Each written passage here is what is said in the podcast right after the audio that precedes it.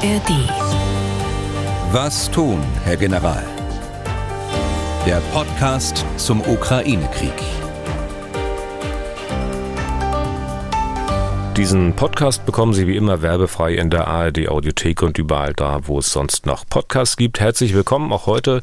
Ich bin Tim Deisinger, Redakteur und Moderator beim Mitteldeutschen Rundfunk, genauer gesagt bei MDR aktuell. Unser Experte ist heute wieder aus Hamburg zugeschaltet, weil er dort noch immer straff an der Führungsakademie der Bundeswehr zu tun hat. Es ist wie immer der frühere NATO-General Erhard Bühler. Tag, Herr Bühler.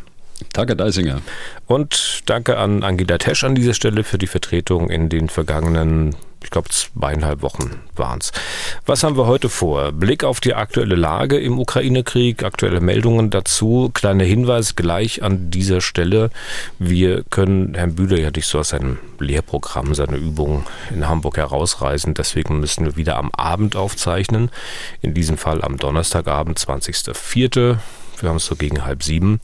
Online kann der Podcast, das haben wir auch schon mal erläutert, aber trotzdem erst am Freitag gehen. Das bitte berücksichtigen, wenn wir über die aktuelle Lage sprechen. Wir schauen auch mal auf einen anderen Kriegsschauplatz, und zwar im Nordosten Afrikas. Dort liegt Sudan. Dort kämpfen Militärs und Paramilitärs blutig um die Macht. Es gibt viele Todesopfer und mittendrin Bürgerinnen, Bürger anderer Staaten, auch Deutsche. Und nun wurde gemeldet, dass die Bundeswehr einen Evakuierungsversuch abgebrochen habe.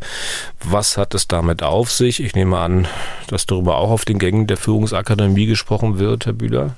Ja, am Rande gesprochen wird. Aber wenn man die Informationen hat, dazu, dann sieht man das nicht so kritisch, wie das äh, mhm. in den Medien und in den Kommentaren dort verbreitet worden ist. Okay, kommen wir gleich zu. Und wir reden auch noch über zwei Dinge, die von Hörerinnen und Hörern unseres Podcasts immer mal wieder angesprochen werden. Ich überschreibe das mal mit, ja, die Selbstverständlichkeiten des Herrn Bühler. Für Sie, Herr Bühler, ist es selbstverständlich, dass die NATO keine Gefahr für andere Staaten ist, auch nicht für Russland äh, und auch selbstverständlich, äh, dass Putin das auch weiß. Zu dieser Aussage gibt es in mancher Mail ein paar Fragezeichen. Und der zweite Punkt, für Sie, Herr Bühler, ist es auch selbstverständlich, dass die NATO keine Zielkoordinaten an die ukrainischen Streitkräfte weiterleitet und schon gar nicht in Echtzeit das sieht auch manch Hörer etwas anders, sicher auch deswegen, weil andere Experten anderes verbreiten. Also weil es da offenbar noch einigen Klärungsbedarf gibt, reden wir auch mal ein bisschen ausführlicher drüber. Hörerfragen beantworten wir auch immer wieder. Herr Bühler, fangen wir mit der aktuellen Lage an. Wenn wir quasi mal von oben drauf schauen, im Großen und Ganzen scheint die Lage ja so zu sein, wie sie schon seit Wochen ist. Da hat sich Wesentliches geändert. Nein, da hat sich äh, nichts Wesentliches geändert. Im Großen und Ganzen gibt es keine Veränderungen, jetzt auch aus operativer Sicht betrachtet. Äh, die Brennpunkte sind nach wie vor Kremina, Avdivka äh, bei Donetsk und natürlich der Schwerpunkt Bachmut. Und inwieweit gibt es sichere Erkenntnisse über den Stand der Dinge in Bachmut? Da wurde man ja in den vergangenen Tagen immer wieder ein bisschen hin und her gerissen. Also zwischen Meldungen der Russen, die sagten, eigentlich haben wir die Stadt schon eingenommen und dann Entgegnungen der Ukrainer, die da lauteten, nö, nö, wir halten noch Stellung und wir haben zeitnah auch nicht vor, von dort zu verschwinden. Ja, nach wie vor ist Bachmut von drei Seiten eingekreist. Ich habe es ja immer beschrieben wie ein äh, nach Westen offenes Hufeisen. Im Stadtzentrum machen die Wagner-Söldner jeden Tag äh, ein paar Meter gut. Sie stehen jetzt etwa auf Höhe der Eisenbahnlinie, die die Stadt Bachmut durchtrennt.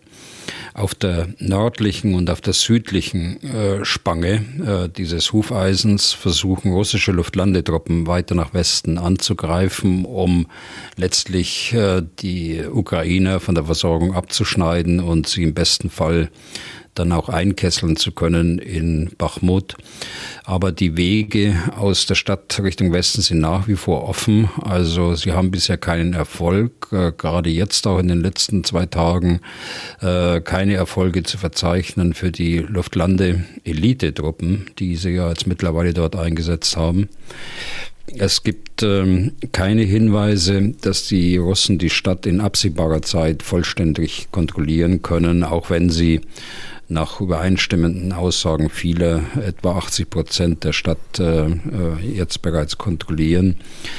Äh, es gibt aber auch keine Hinweise, dass sich die ukrainischen Verteidiger zurückziehen, die sich ähm, stark verstärkt haben, die mit vielen äh, größeren Verbänden dort äh, die Verteidigung der Reststadt durchziehen und von Zeit zu Zeit die Verbände auch wechseln, also rotieren lassen, raus aus Bachmut zur Auffrischung und rein nach Bachmut mit neuen Kräften.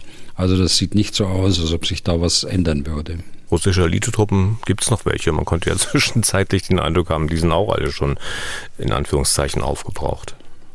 Ja, ja, ja gut, das ist die, die 106. Luftlandedivision, die da eingesetzt ist. Die hat auch schwere Verluste erlitten mhm. äh, im Raum Cherson, äh, aber äh, sie haben Personalersatz bekommen. Aber sie sind tatsächlich nicht so äh, in dem Zustand, äh, wie man sie eigentlich vermuten könnte als Elitetruppen. Dann die Angriffe aus der Luft auf die zivile Infrastruktur. Hier scheinen die Russen ja wieder öfter und vermehrt äh, Kamikaze-Drohnen zu verschicken, äh, mutmaßlich iranischer Bauart. Ja, vielleicht darf ich zunächst mal auf diese Luftoperationen nochmal eingehen. Das, was wir im Augenblick sehen, sind keine Angriffe auf die zivile Energieinfrastruktur, wie wir sie den ganzen Winter gesehen haben und äh, zuletzt am 9. März erlebt haben.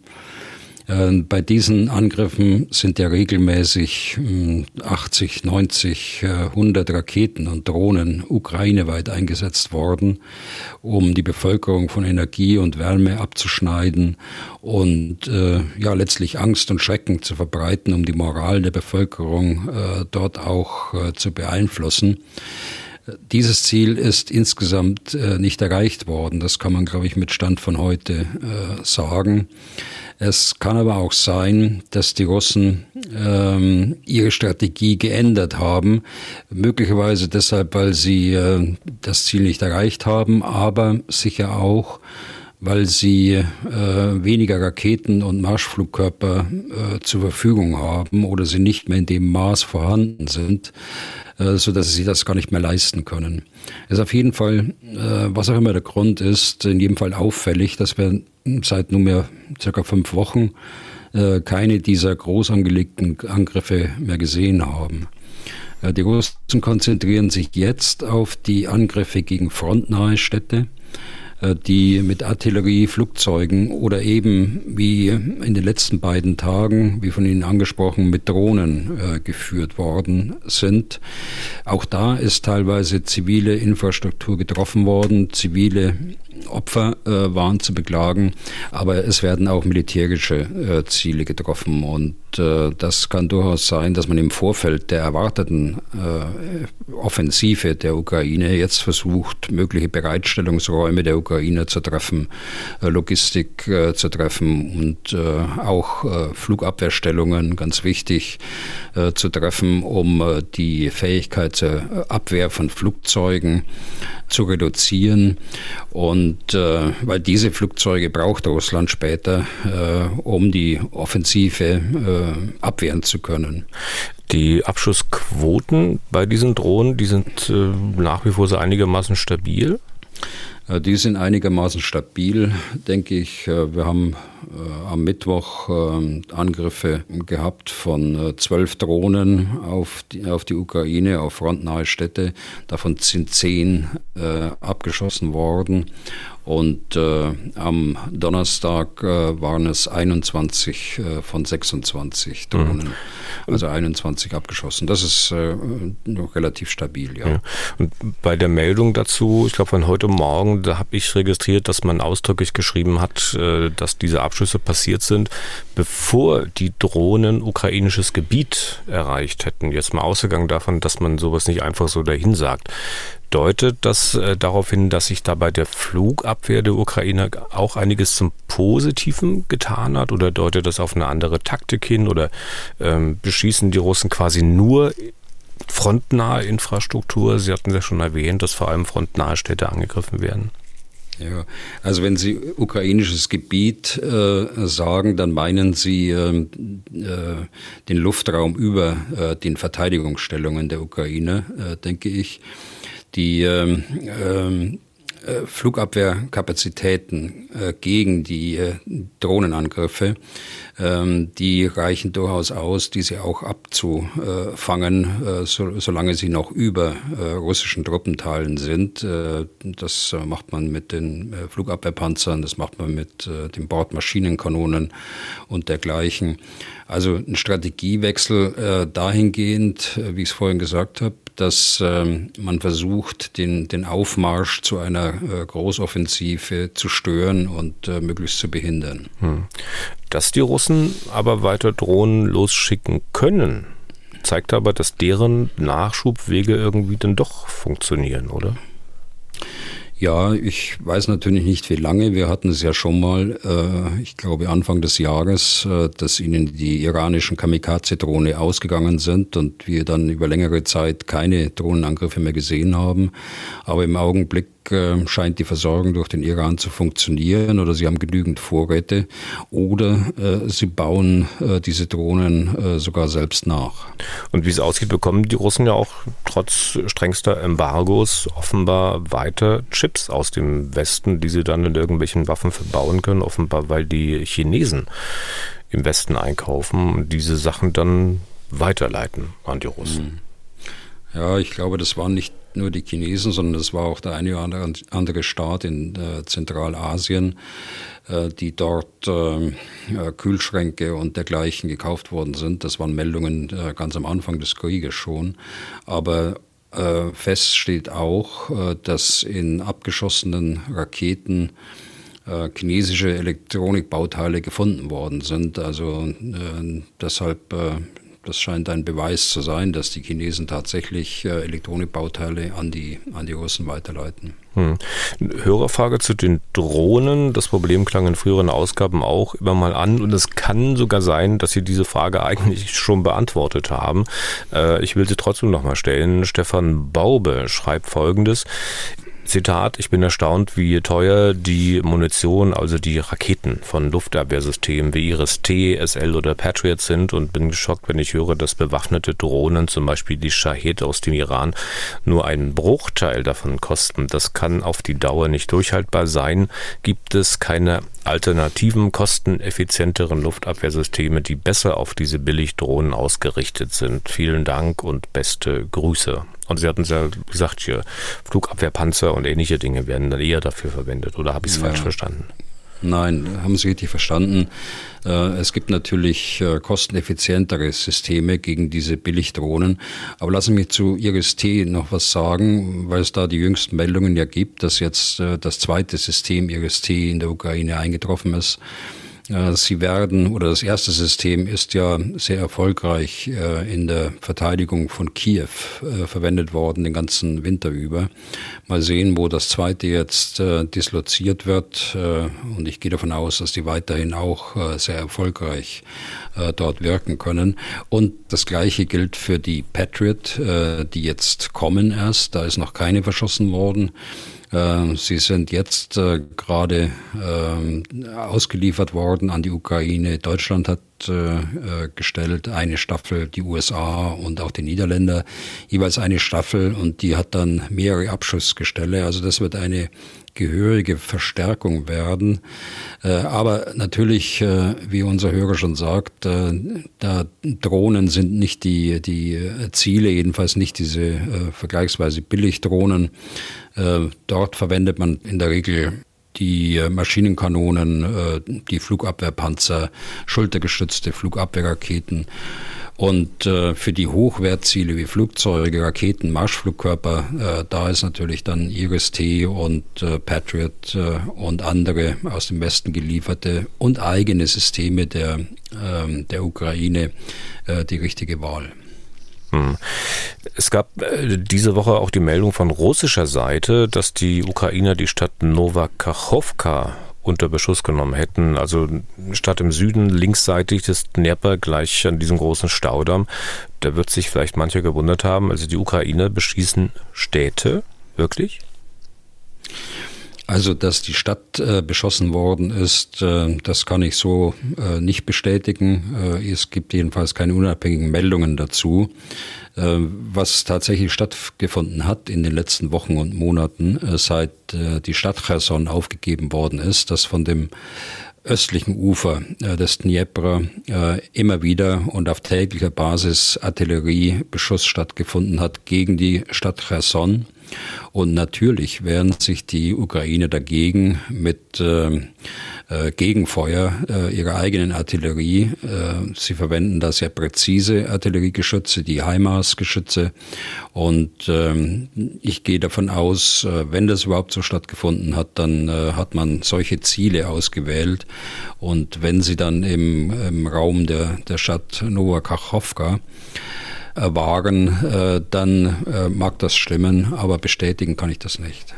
Äh, wenn es so war, wie die Russen da gemeldet haben, würde sich mancher vielleicht sogar wünschen, darin ein weiteres Zeichen zu sehen, ich drücke es mal vorsichtig aus, dass die Ukrainer zunehmend offensiv agieren. Also Sie ahnen, dass dahinter die Frage steht, wie es denn nun mit dieser ähm, großen Offensive aussieht. Zumal ja die, ähm, ich glaube, die mhm. Vizeverteidigungsministerin der Ukraine war es, die verkündet hat, äh, dass die, diese Offensive schon im Gange sei. Also ich werde jetzt keine große Offensive verkünden. Das kann ich nicht, das wissen Sie ja. Ähm, die äh, Vizeverteidigungsministerin hat gesagt, nach dem, was ich gelesen habe, äh, wir würden niemals den Zeitpunkt einer Offensive vorher bekannt geben. Sie hat aber auch gesagt, ähm, dass äh, eine solche Großoffensive offensive und defensive Bestandteile hat. Äh, auch das ist plausibel. Äh, sie können ja nicht auf der gesamten Front offensiv werden, sondern sie müssen wählen, wo sie die Stellung halten und wo sie versuchen, die russischen Stellungen in der Offensive zu durchbrechen, um dann Geländegewinne zu machen. Und äh, sie sagte, Außerdem offensive Maßnahmen haben bereits begonnen, was auch immer das heißt. Äh, das kann ja vieles heißen. Also ich kann es nicht sagen. Wir mhm. werden das wahrscheinlich auch erst äh, genau wissen, wenn es tatsächlich äh, sichtbar ist und wenn die ersten Effekte dann auch eingetreten sind, dann können wir sagen, aha, da, das war Vorbereitung dieser Offensive und, äh, und nun hat sie begonnen.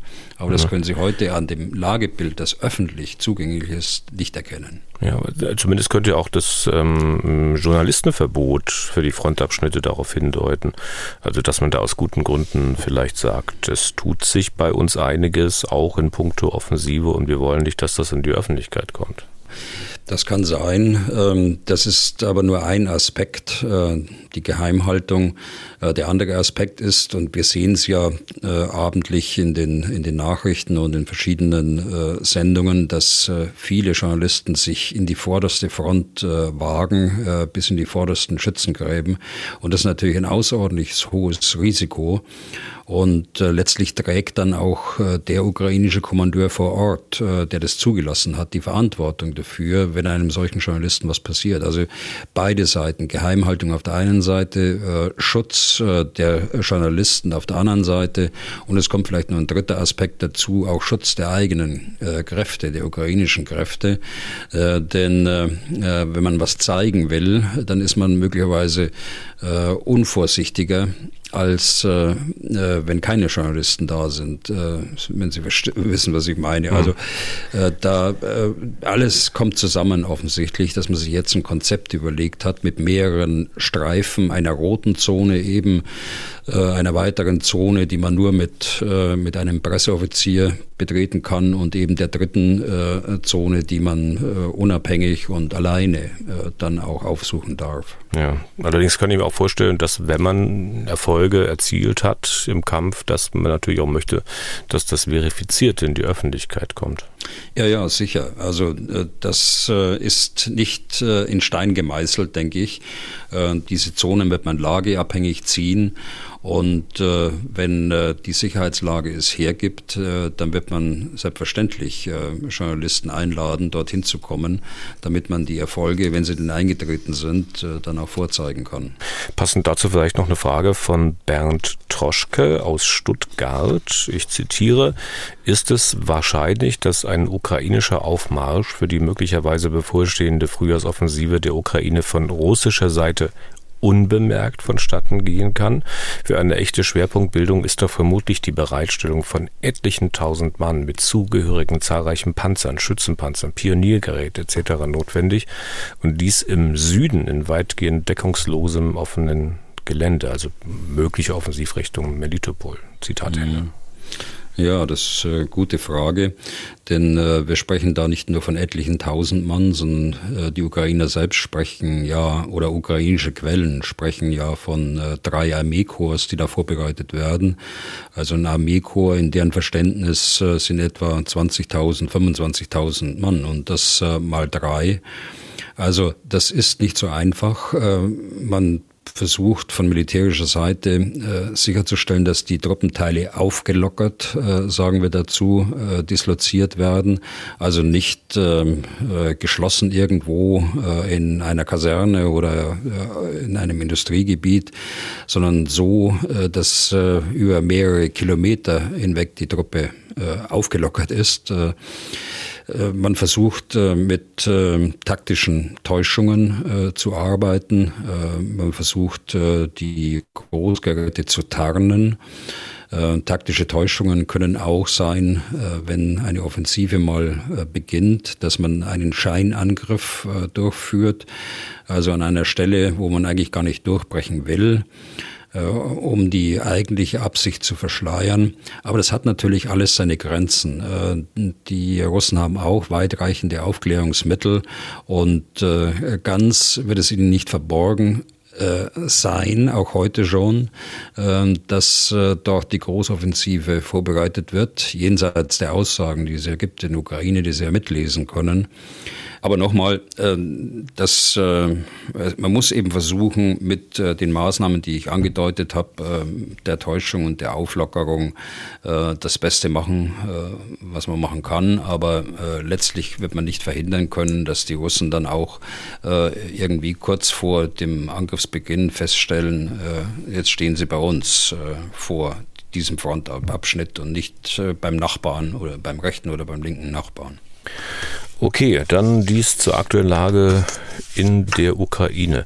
Das nächste Thema erstmal eines, das ist ein bisschen abseits vom Ukraine-Krieg. Wir haben uns dennoch entschieden, das in den Podcast mitzunehmen.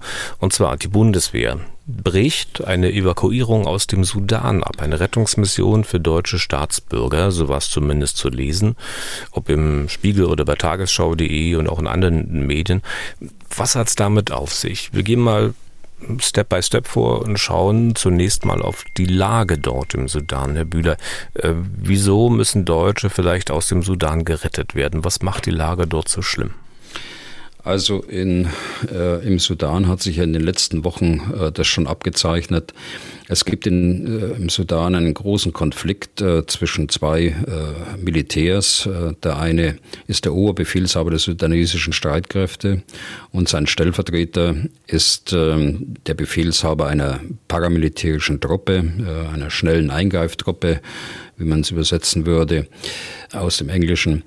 Äh, die beiden haben 2021 äh, geputscht und äh, de facto ist der eine äh, Staatsoberhaupt und der andere ist äh, auch dort in dieser zivilen Funktion sein Stellvertreter. Und ganz konkret, sie haben sich zerstritten äh, in der Frage, ähm, der Eingliederung dieser Paramilitärs in die Streitkräfte, die selbstverständlich dem Oberbefehlshaber unterstehen. Und äh, dann wäre der Stellvertreter blank äh, dagestanden und daran hat sich der aktuelle äh, bewaffnete Konflikt zwischen den beiden jetzt entzündet. Äh, es sind äh, eine äh, ganze Reihe von Staatsbürgern betroffen, verschiedenster Staaten 150 Deutsche nach Presseberichten äh, sind äh, auch noch in, im Lande, äh, also im Raum Khartoum, wo sich das Ganze abspielt, in der Hauptstadt. Das sind Botschaftsangehörige, das sind äh, Entwicklungshelfer und andere, äh, die sich dort bei der Botschaft gemeldet haben, mhm. dass sie im Sudan sind und äh, dann auch evakuiert werden wollen. Und nun heißt, diese 150 Deutschen sollen gerettet werden. Dafür habe man drei Transportflieger A400M losgeschickt. Dann gab es wohl einen Tankstopp in Griechenland und weil die Kämpfe in Khartoum, also wie Sie sagten, der Hauptstadt des Sudans, heftiger geworden sind, dann hat man es erstmal sein lassen. Stellt sich das für Sie auch so dar? Also nicht so, wie Sie es gerade beschrieben haben, nein. Äh, für die Evakuierung deutscher Staatsbürger aus akuten Krisengebieten äh, gibt es ein äh, fest etabliertes und gut funktionierendes Verfahren. Der Bundeswehranteil wird von der Bundeswehr äh, da auch regelmäßig äh, geübt. In diesem Fall hat sich äh, offenbar der Krisenstab des Auswärtigen Amtes entschieden, äh, die Evakuierung mit äh, Flugzeugen der Bundeswehr durchzuführen, was ja schon zeigt, dass die Lage dort unübersichtlich und gefährlich ist. Weniger gefährliche Evakuierungen werden durchaus mit zivilen Flugzeugen durchgeführt, vorausgesetzt der Flughafen ist noch für zivile Flugzeuge geöffnet. Letztlich hat aber an diesem Mittwoch äh, dieser Woche ein vereinbarter Waffenstillstand zur Evakuierung äh, auch anderer Staatsbürger nicht gehalten. Er wurde gebrochen. Äh, die Flugzeuge waren noch in der Luft, als der Waffenstillstand gebrochen wurde und äh, rund um den Flughafen Khartoum geschossen worden ist. Äh, daraufhin hat man offensichtlich vor Ort an der Botschaft empfohlen und äh, letztlich im Krisenstab im Auswärtigen Amt entschieden, unter Beteiligung von Vertretern des äh, Bundesministeriums der Verteidigung, die Evakuierungsoperation zunächst äh, abzubrechen. In der Regel äh, werden in solchen Lagen äh, sogenannte Krisenunterstützungsteams an die betroffene Botschaft entsandt, die die äh, Evakuierung unterstützen. Da sind auch Militärs dabei. Äh, und ähm, äh, die unterstützen die an allen Botschaften vorhandenen Evakuierungspläne umzusetzen. Und äh, das Aufstellen der Evakuierungspläne äh, findet natürlich weit im Vorfeld einer Krise statt. Es ist eine, ein permanenter Prozess und äh, daran sind diese Krisenunterstützungsteams auch beteiligt und beeinflussen die Evakuierungspläne mit ihrem Sachverstand auch zum großen Teil. Das sind Profis, deren Aufgabe es ist, von Botschaft zu Botschaft zu reisen und diese Vorbereitung Vorbereitungen für eventuelle Krisen umzusetzen. Hm. Aber wissen Sie, journalistische zugespitzte Fragestellung. Die Geschichte klingt ja durchaus auch so, ähm, dass man sie gut hernehmen kann, wenn man mal zeigen will, wie äh, unbedarft die Deutschen an sowas rangehen können. Drei Flugzeuge ab ins Kriegsgebiet, wo Waffenstillstand herrscht, von dem man ja weiß, dass sich immer alle daran halten. Und dann stellt man fest, ach du meine Güte, da wird ja geschossen, das ist doch gefährlich, dafür sind wir gar nicht ausgerüstet, fliegen wir mal lieber zurück. Ähm, also wenn, wenn ich Sie jetzt recht verstanden habe, dann würden Sie das so nicht stehen lassen wollen, ne? Nein, das äh, lasse ich auf keinen Fall so stehen. Aber ich gebe zu, der Eindruck ähm, könnte entstehen und er ist tatsächlich auch bei manchen Kommentator in den sozialen Netzwerken und äh, in verschiedenen Internetblogs äh, auch so verbreitet worden. Ich weiß nicht, warum die Medien, der, der Spiegel hat als erster dazu berichtet, äh, hat diesen Eindruck auch aufkommen lassen. Äh, ich kenne es so aus der Vergangenheit, dass sich die Medien in ihrer Berichterstattung äh, so lange zurückhalten, bis die unmittelbare Gefahrenlage vorbei ist. Und äh, sie ist, wie wir wissen, bis jetzt nicht vorbei. Deshalb wundert das schon. Aber das rechtfertigt nicht, dass man jetzt glaubt, das ist alles dilettantisch gemacht worden. Keineswegs. Wie funktioniert denn das generell in Deutschland? Sie hatten schon ein bisschen was angedeutet. Also wer stellt denn beispielsweise fest, ob eine Lage so schlimm ist, dass man Leute ausfliegen muss. Wer beschließt das? Wie viel äh, Vorlauf braucht man? Ähm, man kann ja, das hatten Sie auch angedeutet, in der Bundeswehr nicht erstmal Leute zusammensuchen, die das machen. Auch wenn die Bundeswehr von halbem zu wenig hat, das wissen wir. Ähm, also ich hatte schon das äh, Zusammenwirken äh, zu Friedenszeiten zwischen Botschaft und Krisenunterstützungsteam äh, angesprochen. Federführend für die Entscheidungen in einer solchen Lage ist der Krisenstab, der sich aber abstützt auf die Empfehlung der Botschaft und auch mit Hilfe des Krisenunterstützungsteams. Was die Bundeswehr angeht, das ist auch kaum bekannt. Die Bundeswehr hält ein großes Kontingent von Soldaten, eine hohe dreistellige Zahl insgesamt, für einen solchen ähm, Auftrag bereit. Dazu gehören die äh, Fallschirmjäger der Saarlandbrigade, ist einer der wichtigsten Aufträge, die sie haben. Das sind äh, Feldjäger, Logistiker, Sanitätspersonal und eben auch äh, Flugzeuge. Diese sind das gesamte Jahr über in hoher Einsatzbereitschaft und äh, können mit ersten Teilen innerhalb von wenigen Stunden ins Krisengebiet verlegen. Dann fragt man sich ja, warum schickt man die nicht möglicherweise gleich mit? Ich meine, war dann die Lageeinschätzung falsch? Das, das ist ja die, die Grundlage am Anfang. Wenn die falsch ist, dann heißt das ja im Prinzip auch nichts Gutes für alles, was danach kommt oder kommen müsste. Also Afghanistan haben, haben ja bestimmt viele noch in Erinnerung, was da passiert ja. ist. Ja, die Lageeinschätzung, die kann natürlich nur vor Ort getroffen werden. Äh, das hatte ich ja gesagt, äh, wer das äh, an den Krisenstab abgibt. Und ähm, ich glaube, dass man auch mit einer anderen Zusammensetzung dieses Evakuierungskontingents äh, äh, nicht hätte verhindern können, dass die äh, beabsichtigte Landung so nicht durchgeführt werden kann. Was würde passieren, wenn man, wenn man die Landung da erzwingt und dann die, die Staatsbürger an Bord nimmt und dann eine solche Maschine abgeschossen werden würde? Sprechen wir jetzt alles im Konjunktiv. Also man kann vertrauen, Frauen, das sind Profis dort, auch im, im Krisenstab, äh, die äh, machen das nicht äh, zum ersten Mal. Die haben das zigmal auch durchgeübt und es hat auch Situationen auch gegeben, in dem es in, ja, in einem scharfen Durchgang dann auch gemacht werden musste. Also da kann man, glaube ich, vertrauen darauf, da ist Skepsis nicht angebracht. Hm. Gibt es da feste Kriterien dafür? Also welche Kriterien muss eine Lage erfüllen, damit es so eine Rettungsmission Diskussion gibt? Naja, wenn Gefahr im Verzug ist, wenn deutsche Staatsbürger, äh, Botschaftsangehörige dort in Gefahr sind und äh, Gefahr laufen, dort in eine militärische Auseinandersetzung hineingezogen werden, Schaden äh, nehmen, äh, das ist das äh, wesentliche Kriterium, denke ich. Und dann gibt es Abstufungen, ich hatte es vorhin schon angedeutet, wenn die Lage nicht so schlimm ist, wenn der Flughafen angeflogen werden kann, dann kann man das mit, mit zivilen Maschinen machen. der nächste Schritt ist, man macht so eine Evakuierung Evakuierungsoperationen mit militärischen Maschinen, die zu einem gewissen Grad geschützt sind. Äh, oder man kann eine bewaffnete äh, Rückführung machen, also die letztlich auch äh, erzwingt, dass eine Evakuierung stattfindet und als größt, größtmögliche oder als intensivste Reaktion ist, sind dann auch die Spezialkräfte noch da, die Menschen, die als Geiseln genommen werden, auch sowas ist ja möglich in so einem Krisengebiet dann auch befreien können. Hm. Wissen Sie, wie oft das in der Vergangenheit schon passiert ist? Also wie oft die Bundeswehr da Leute irgendwo rausholen musste? Also die beiden bekanntesten Operationen äh, war äh, die äh, Operation Libelle. Ich glaube, das war auch zum ersten Mal der Fall, wenn ich jetzt nicht von unseren Hörern korrigiert werde. Das war 1997 Tirana. Äh, bewaffnete Auseinandersetzungen, bewaffnete äh, Demonstrationen dort. Ähm, also äh, da hat man sich dann entschlossen mit Hubschraubern, die aus Bosnien eingeflogen worden sind. Dort war die Bundeswehr zu diesem Zeitpunkt stationiert.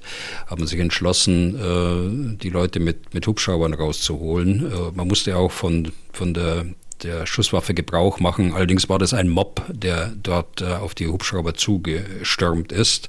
Mhm. Ähm, insofern ist es nicht vergleichbar eigentlich mit der Situation jetzt im Sudan. Ähm, eine zweite Mission gab es in Libyen, ich meine im Jahr 2011. Äh, die Mission hieß Pegasus. Äh, Pegasus ist äh, deshalb auch besonders bekannt geworden, weil die Operation Pegasus nicht im Bundestag angezeigt worden ist und die Grünen daraufhin vor das Bundesverfassungsgericht gegangen sind.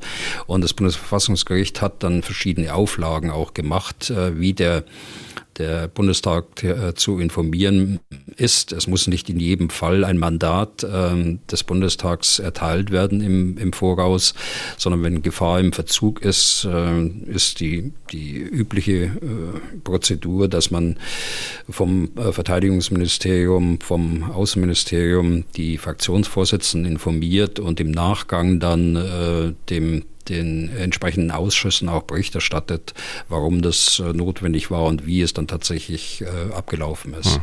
Und das gilt dann wahrscheinlich auch für diese Lage im Sudan. Also, dass man jetzt nicht erst den Bundestag groß damit äh, befassen muss und der eine lange Debatte abhält. Ne? Ja, so ist es. Und äh, wenn man sich jetzt entscheiden muss, äh, eine robustere Rettungsaktion zu starten, dann wird die, während wir sprechen, bereits vorbereitet sein. Davon können wir ausgehen. Das ist dann eine, eine militärische Operation, die vom Einsatzführungskommando geführt wird, nicht von der Luftwaffe, wie ich es auch gelesen habe. irgendwo, die Luftwaffe hat einen wesentlichen Bestandteil daran, aber das macht das Einsatzführungskommando und da kann man auch vertrauen, dass äh, das im Augenblick vorbereitet ist und wenn es notwendig ist, dass das sofort auch stattfinden kann. Hm. Okay.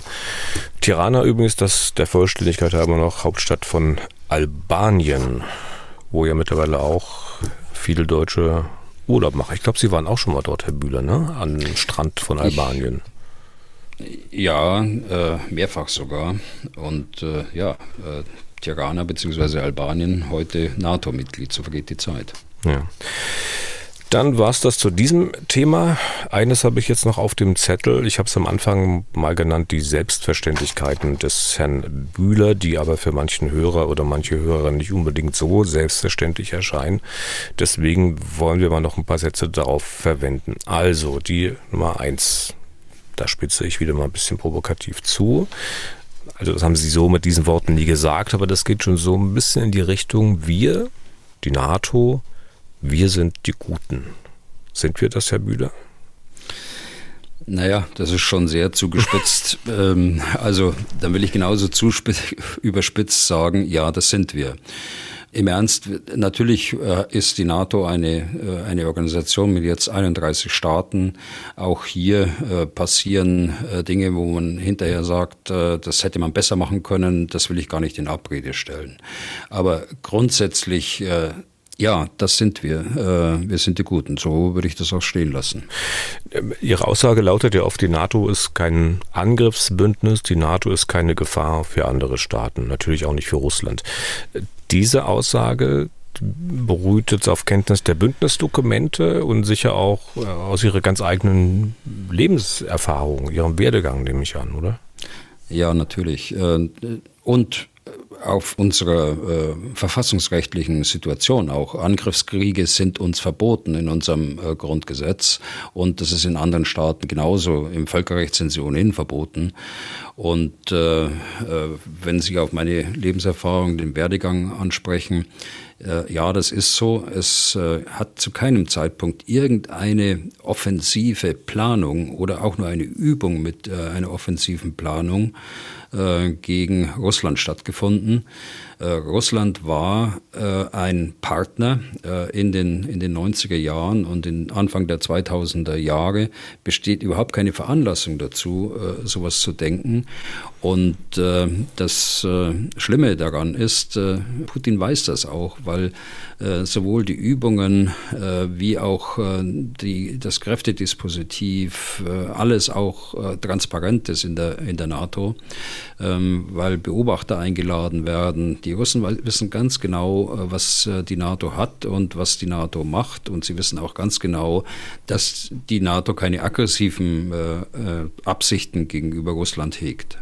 Von der NATO geht also keine Bedrohung aus, sagen Sie. Wenn ich jetzt die folgende Frage hätte, fänden Sie das vielleicht wieder ein bisschen spitzfindig. Deswegen mache ich es mir einfach und zitiere einfach mal eine Hörermail. Ähm, die geht in die Richtung, also okay, das gilt für die NATO als Organisation. Wie ist es aber mit einzelnen Staaten dieser Allianz? Wir lassen jetzt mal ruhig den Ukraine-Krieg mal außen vor. Rudolf Pfaffenseller schreibt folgendes. Wie sieht es mit einzelnen NATO-Staaten aus? Gibt es Statuten des Bündnisses, die die Mitglieder vor Aggressionen gegen andere Staaten zurückhalten? Nehmen wir Androhung der Türkei gegen Syrien oder Griechenland als Beispiel oder den zweiten Irakkrieg der USA. Also zumindest beim zweiten Irakkrieg, das sieht es mehr so aus, als würde es sowas nicht geben. Also, dass der zweite Irakkrieg äh, ein Fehler war, äh, das beschreitet ja auch keiner. Das beschreiten noch nicht mal die Amerikaner. Und äh, das hat ja auch der damalige Außenminister Paul auch gesagt. Weil er da falsche Geheimdienstinformationen bekommen hat und im Sicherheitsrat auch gesagt hat, dass das ein Fehler war und dass die ganzen Folgen auch, die der Zweite Irakkrieg hatte, dass die nicht positiv waren, um es vorsichtig zu sagen, für die Sicherheitslage in der ganzen Region. Das ist ja unbestritten. Zum anderen Teil der Frage und zur Frage äh, von Herrn Pfaffenzeller. Äh, ja, natürlich, äh, es gibt Statuten. Das wichtigste Statut ist das Völkerrecht, dem sich alle Mitglieder verpflichtet haben. Und natürlich ist es auch so, dass die Mitgliedstaaten keine aggressiven Handlungen gegen andere Mitgliedstaaten machen sollten. Es ist noch nie dazu gekommen, äh, dass das äh, tatsächlich dann zu einem, zu einem bewaffneten Konflikt äh, gekommen ist, aber es hat schon Situationen gegeben, auch in jüngster Zeit, wo man Sorge haben muss, dass das hält. Aber diese Klammer des Bündnisses, das ist in, gewisser Weise auch eine Garantie dafür, dass die, äh, dass solche Spannungen, die aus der Geschichte auch begründet sind, nehmen wir mal Griechenland und, äh, und der Türkei, äh, dass die nicht plötzlich ähm, äh, explodieren und zu einem, zu einem Konflikt führen. Diese Klammer hält und hat bisher gehalten und hat in den vielen Jahrzehnten des Bestehens des Bündnisses auch gehalten. Und ich habe da durchaus Zuversicht, dass es auch weiter hält. Dann gehen wir nochmal über die Grenzen des Bündnisses hinaus und bleiben nochmal kurz bei den USA. Viele kennen ja so ein bisschen die jüngere Geschichte der USA, also auf Jahrzehnte bezogen mal und erinnern sich vielleicht auch noch an all die Berichte über Kriege, die die Amerikaner nicht hätten führen müssen, nicht hätten führen dürfen, es aber getan haben. Erinnern Sie vielleicht an all die Putsche, Umsturzversuche, Regime-Changes, wie man jetzt sagt, bei denen die Amerikaner knallhart ihre Interessen durchgesetzt haben oder es zumindest versucht haben. Die Liste ist ziemlich lang. Ist denn diese Politik der Vereinigten Staaten in den vergangenen Jahrzehnten wirklich eine Einladung Vertrauen zu haben. Also selbst als Mensch, der das alles verfolgt, ähm, das will ich noch dazu sagen, hier geht es gar nicht um Russland, schon gar nicht darum, diesen Angriffskrieg irgendwie zu rechtfertigen oder zu relativieren. Da gibt es äh, gar nichts zu rechtfertigen. Äh, Herr Bühler, wie ist das so mit dem Vertrauen in die USA, wenn man so ein bisschen in die Geschichte guckt? Also bei mir ist das Vertrauen in die USA vorhanden, auch wenn ich dazu sage, äh, jedes Land der Welt hat seine eigenen Interessen. Äh, man muss deshalb äh, die Verbindung auch halten zu einer solchen Großmacht. Äh, deshalb sprechen wir vom transatlantischen Link, also dem, der transatlantischen Verbindung zu den USA, die man aufrechterhalten sollte. Und viele Menschen machen das ja auf der zwischenmenschlichen Ebene auch. Die USA sind in vielerlei Hinsicht ein, ob das Mode ist, ob das Umgangsformen sind oder sonst was, ein, ein Vorbild auch für, für viele Teile unserer Bevölkerung. Bevölkerung. Aber das nur am Rande. Also ich habe dieses Vertrauen. Sie haben gesagt, ja, die Liste ist lang. Äh, wo, wo beginnen Sie die Liste? Die Amerikaner hätten nicht äh, in den Ersten Weltkrieg eingreifen müssen. Äh, sie hätten nicht in den Zweiten Weltkrieg eingreifen müssen. Der Aggressor war damals Deutschland. Und Deutschland ist der Staat, der in in besonderer Weise äh, gegen Humanität, gegen äh, Völkerrecht, äh, gegen die Menschenwürde, gegen Menschenrechte verstoßen hat und äh, massiven Völkermord äh, begangen hat, wie es kein anderer Staat auf dieser Erde getan hat. Äh, ja, die, die Amerikaner haben in den 60er Jahren ihre Interessen in, in Lateinamerika umgesetzt. Ob das alles richtig war, da kann man Zweifel haben äh, daran, aber die Welt hat sich seither weiterentwickelt. Die Welt hat sich auch äh, hinsichtlich des ähm, Völkerrechts weiterentwickelt. Sie hat sich weiterentwickelt im Aufbau einer Sicherheitsarchitektur, äh, die durch viele Staaten ähm, unterzeichnet worden ist in, in unterschiedlichsten Abkommen. Also ich habe deshalb tatsächlich Vertrauen in das Amerika, das ich selbst äh, erlebt habe. Sie wissen, dass ich in den 90er Jahren dort die Generalstabsausbildung gemacht hat, mhm. habe und äh, in den letzten äh, 20, 30 Jahren äh, intensivst äh, mit amerikanischen Offizieren zusammengearbeitet habe äh, und als Kind schon neben einer amerikanischen Kaserne in, in Bayern gewohnt habe. Die Sicherheit des westlichen Teils von Deutschland hing bis zum Ende des Kalten Krieges ähm, an den Amerikanern. Und äh, die Sicherheit äh, des äh, wiedervereinigten Deutschland hängt immer noch äh, an den Amerikanern. Wir haben es immer noch nicht geschafft, in, in Europa äh, dort äh, die strategische Autonomie äh, herzustellen, äh, die manche sich wünschen würden. Äh, ich sage, äh, eine Großmacht lässt man nicht alleine.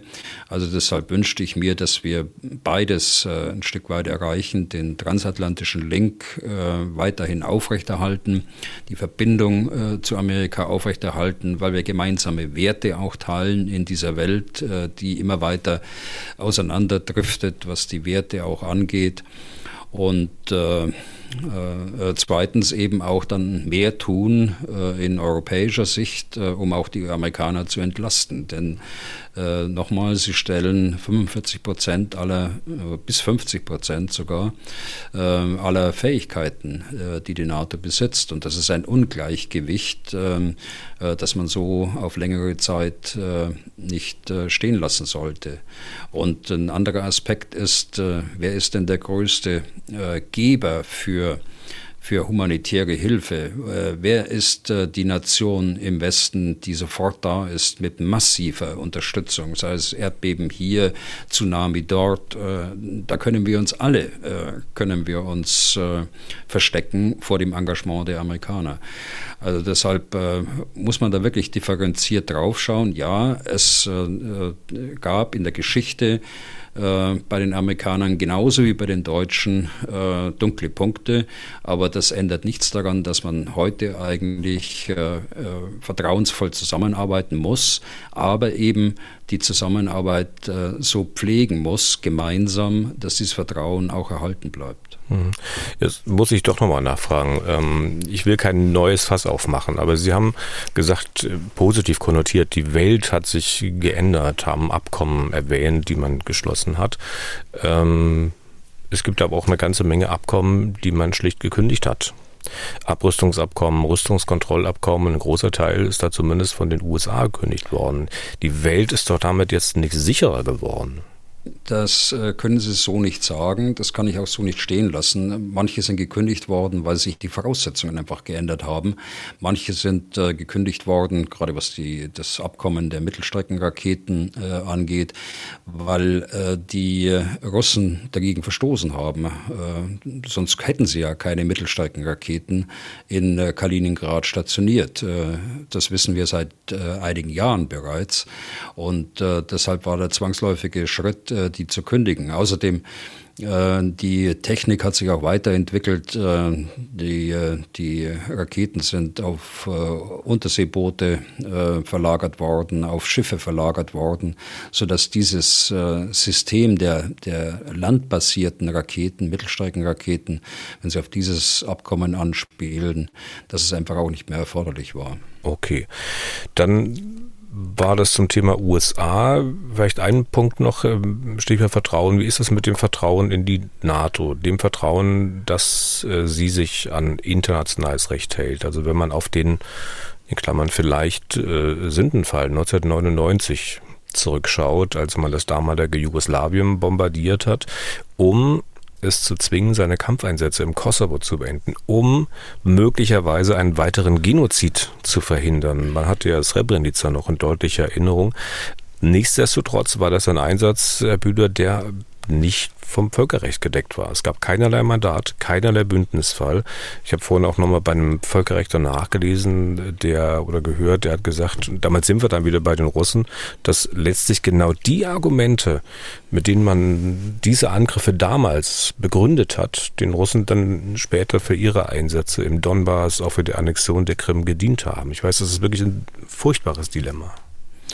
Also das ist äh, gar kein so furchtbares Dilemma. Also diese Behauptung stimmt ja nicht, denn es hat im äh, Donbass äh, keinen Genozid gegeben, keinen Völkermord gegeben, den der internationale Strafgerichtshof äh, auch so als Völkermord ähm, bezeichnet hat. Sie erinnern sich an die Diskussion über, über Srebrenica. Und äh, es hat noch nicht mal äh, diese Massaker gegeben, die wir im Kosovo gesehen haben. Und äh, da kann ich nur sagen, da empfehle ich da, dass Sie mal hingehen und sich die, die Friedhöfe äh, anschauen.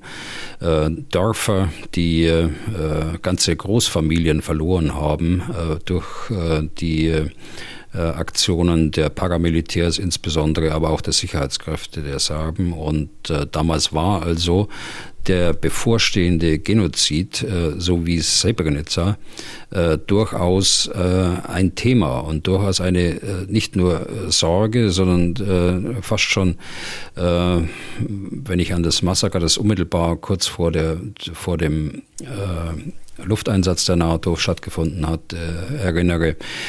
das waren Massaker an denen äh, 30, 40, 50 Personen zum Opfer gefallen sind.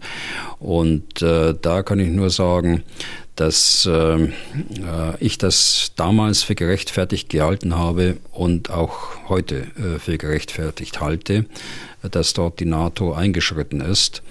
Äh, Sie haben einen Punkt mit dem Völkerrecht. Ja, es gibt eine völkerrechtliche Diskussion, es gibt aber keine einheitliche Meinung dazu. Mhm. Und äh, wenn Sie dort bei dem Völkerrechtler äh, das gelesen haben, dann äh, könnten jetzt mehrere Völkerrechtler aufstehen und könnten sagen, sehen wir aber ganz anders, äh, als, äh, als Sie das sehen. Dafür gibt es auch Hinweise, denn unmittelbar danach begann ja die Diskussion in den Vereinten Nationen über die äh, Responsibility to Protect, äh, hieß die Überschrift, also Schutzverantwortung. Schutzverantwortung der internationalen Gemeinschaft, äh, damit äh, Verbrechen gegen die Menschlichkeit, äh, Völkermorde in einem Nachbarstaat nicht äh, mehr vorkommen. Und vor diesem Hintergrund, äh, es hat sich weiterentwickelt, äh, das, das Völkerrecht und war schon damals äh, dabei, sich weiterzuentwickeln. Und deshalb kann man das nicht so überspitzt sagen, wie, wie Sie es gerade gemacht haben.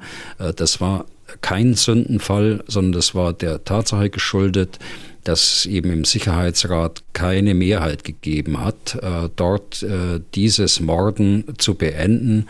Und es war die einzige Möglichkeit, um der äh, bereits äh, ähm, äh, beginnenden Diskussion über Schutzverantwortung dann auch gerecht zu werden. Und ich glaube, es war richtig so. Ja. Ich sagte ja, dass es ein ziemliches Dilemma war und man äh, ist natürlich hinterher immer klüger und vor allem ist man dann immer klüger, wenn man nicht in der Verantwortung gestanden hat, damals diese Entscheidung treffen zu müssen. Das ist mir natürlich schon bewusst.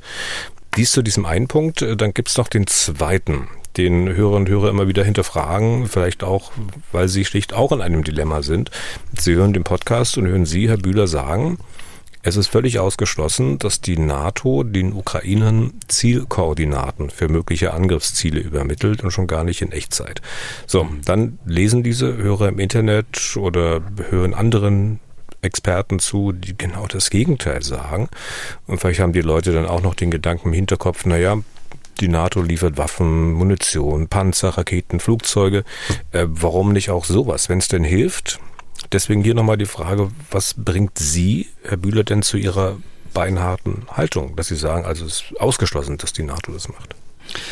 Also zunächst äh, die, die feste Haltung äh, der NATO, und zwar aller Mitglieder, äh, dass man nicht Kriegspartei werden will. Und äh, wenn man in einen solchen Prozess, äh, das, im Englischen nennt man das Targeting-Prozess, also äh, Zielprozess, wenn man dort eine so, solche Funktion wahrnehme, dass man Zielkoordinaten äh, unmittelbar liefert äh, und äh, auf die unmittelbar Raketen geschossen werden, da ist man schon sehr nahe dran. Ich will es mal vorsichtig sagen, auch, äh, dass man Kriegspartei wird.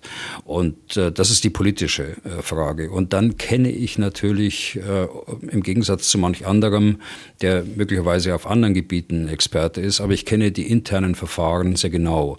über die kann ich öffentlich nicht sprechen, aber ich kann Ihnen versichern, dass es eine solche solche Weitergabe von Zieldaten nicht gibt. Es gibt die Weitergabe aus verschiedenen äh, NATO-Mitgliedstaaten von äh, Lageinformationen. Das, sind, äh, das ist ein Informationsaustausch, der stattfindet auf der Ebene der Geheimdienste. Äh, das sind aber keine äh, Informationen, die Sie unmittelbar in Waffenwirkung umsetzen könnten. Also deshalb äh, sagen wir, Lageinformationen ist in Ordnung, Zielinformationen, Zieldaten, Koordinaten, sechsstellig, achtstellig, nicht. Das ist nicht in Ordnung, denn dort greifen wir tatsächlich in diesen Zielprozess mit ein. Nun haben Sie den, den Kreis schon selber ein bisschen aufgedröselt und haben von NATO-Mitgliedstaaten äh, gesprochen. Jetzt mal analog zur Frage von vorhin. Sie sagen ausgeschlossen, dass die NATO das macht. Ähm, was ist denn mit einzelnen Nationen? Ist es denn denkbar, dass die Amerikaner an der NATO vorbei solche Dinge tun? Also die Amerikaner müssen heute Abend äh, für alles herhalten, habe ich den Eindruck. Äh, die, das kann ich Ihnen natürlich äh, auch so äh, öffentlich so nicht beantworten, äh, woher ich da auch meine Informationen habe. Aber äh, es ist ja nur plausibel. Und äh, wenn ich äh, dran denke, wie wie hart die Amerikaner politische Grundsätze intern umsetzen in Einsatzregeln für ihr Militär, dann kann ich sagen, dass es sehr plausibel ist, äh, dass es auch äh, geschieht. Und äh, es wäre fatal, wenn es nicht geschehen würde. Und ich könnte mir vorstellen, dass das Weiße Haus jedem dieser Berichte nachgegangen ist am Anfang. Irgendwann haben sie mal aufgehört, dem nachzugehen, weil es einfach, und da sagen sie gar nichts mehr dazu, weil es einfach nicht plausibel ist und ein Stück weit eben auch absurd ist, wenn man sich vorstellt, dass der Präsident sagt, äh, und wir wollen nicht Kriegspartei werden und äh, äh, auf der anderen Seite lässt man dann die Militärs dort in der Ukraine schalten und walten, wie sie denken, dass es richtig ist. Das mhm. findet nicht statt. Und, und, wie löse ich als Hörer dieses Dilemma auf? Also ich kann ja schlecht sagen, okay, ich negiere jetzt mal den Bühler und glaube dem, was ich da in irgendwelchen anderen Veröffentlichungen lese oder höre oder andersrum, ich negiere einfach mal das andere und glaube dem Bühler, weil der so vertrauenserweckend ist. Also das ist ja ein generelles Problem, Herr Deisinger, dass wir überflutet werden mit Informationen. Äh, es gibt äh, dort sehr seriöse äh, Quellen, die man heranziehen kann, in, der, in denen die Sie sowas gar nicht lesen. Es gibt dann weniger seriöse, es gibt Quellen, die auch jenseits von, von Fachkunde schreiben. Das sehen Sie da daran, dass Sie bestimmte äh, Artikel in anderen Medien abgeschrieben haben, ganz offensichtlich, und äh, auch äh, nicht richtig übersetzt haben, dass Berichte mehrfach erscheinen, äh, weil sie möglicherweise durch das äh, Ursprungsmedium gar nicht freigegeben worden sind, aber hinterher tauchen sie wieder auf in irgendeiner, in irgendeiner Website, die uns dort angeboten wird, wenn wir unseren Browser aufmachen im Internet. Also man muss sich, äh, glaube ich, verlässliche Quellen aussuchen. Ähm, ich biete da meine Erfahrungen an und meine Meinung an, äh, wissend, dass man die absolute Wahrheit nie gepachtet hat, äh, aber ich bemühe mich darum mhm. und ich äh, lasse deshalb gerne auch mit mir reden und deshalb äh, führen wir jetzt auch diese Diskussion jetzt schon zu mehrfach, äh, weil wir auch immer neue äh, Hörer dazu bekommen und die Fragen dann nochmal gestellt werden. Aber dieses Thema hatten wir ja schon genau. mehrfach auch gesprochen ja, diese Fragen tauchen immer wieder auf. Ja, verstehe ähm, ich. Herr Bühler, dann sind wir fast am Ende. Eine Sache noch, vielleicht äh, kurz die Abteilung Hörerfragen nochmal, damit wir nochmal eine Sache haben, für die die Amerikaner nicht herhalten müssen.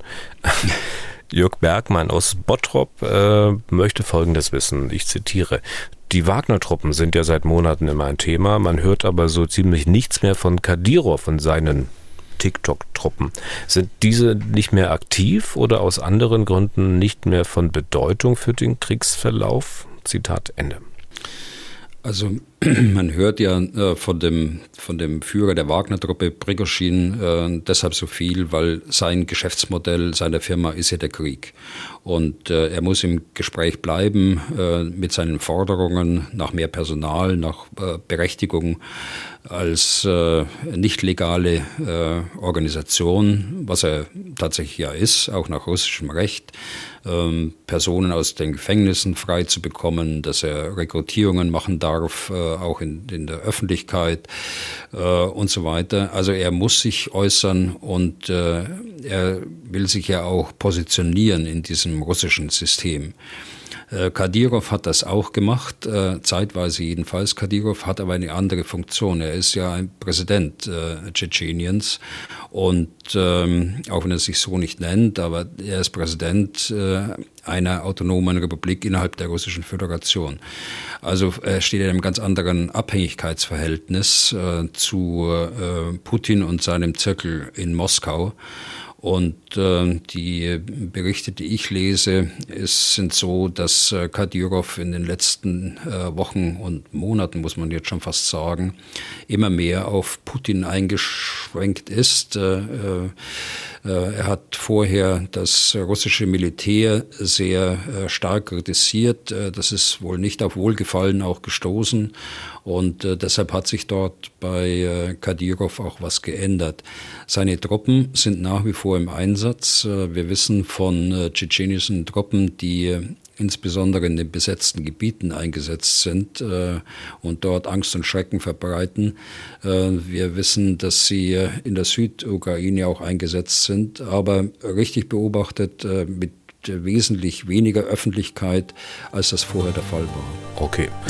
Und damit sind wir dann durch für heute und für diese Woche. Vielen Dank für Ihr Interesse.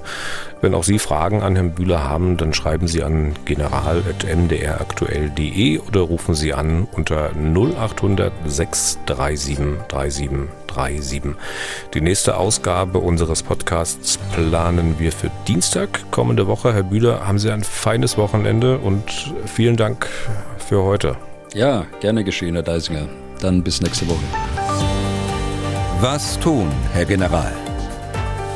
Der Podcast zum Ukraine-Krieg.